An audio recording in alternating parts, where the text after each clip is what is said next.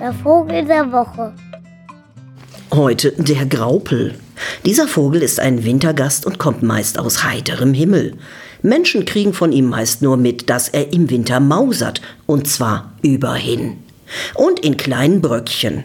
Andere Vögel werfen Federn ab, der Graupel graupelt. Das ist so ähnlich wie Knispeln, das ist das, was die Wellensittiche tun. Nur halt keine kleinen Schüppchen und so, sondern Bröckchen. Eigentlich ziemlich eklig, wenn man so drüber nachdenkt.